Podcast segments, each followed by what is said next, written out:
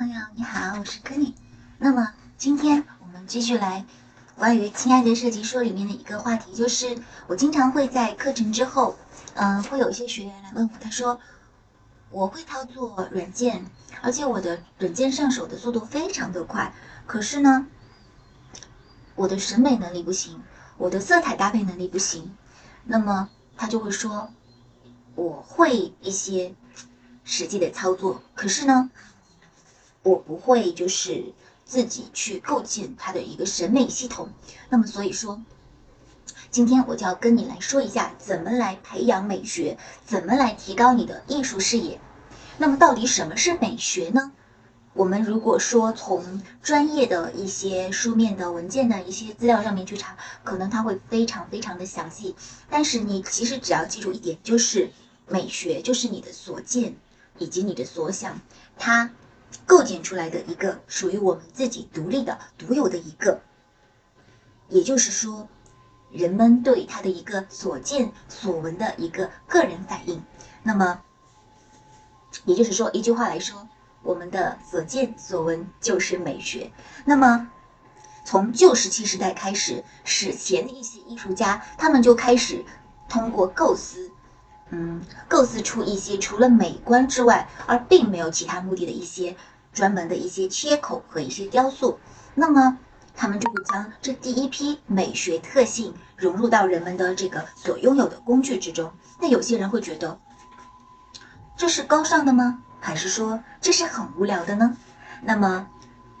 我们用哲学的一个概念就可以来解释所有的这些心态了。那么，首先我们说到一个康德，我们知道康德，我们想到他可能会觉得他是一个浪漫主义者。那么，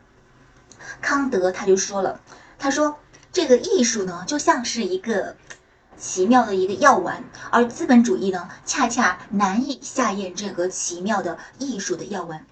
所以说，他们对于资产阶级来说，其实是一个不容易消化的东西。可是呢，恰恰是这个最难以下咽的这个药丸，它可以来导致革命的一个爆发，还有一个革命性的想法。所以说，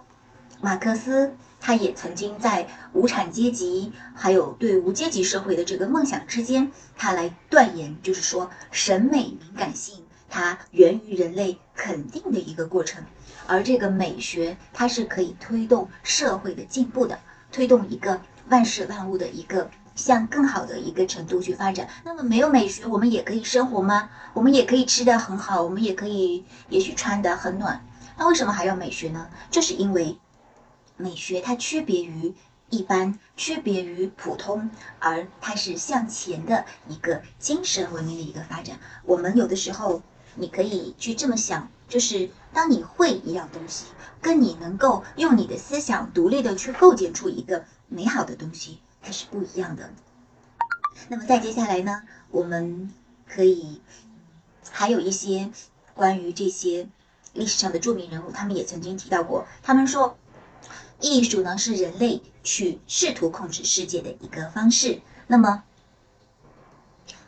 我们在哲学的论题当中，我们已经知道了，这个是我们所感知的。为什么美学和评论问问题会在我们的生活当中占有这么主导的一个地位？所以说，很多人他才会渴望去提高自己的一个艺术观，还有一个追求品味教育。那么，怎么样来提高你的艺术视野呢？我们下期再见吧，拜拜。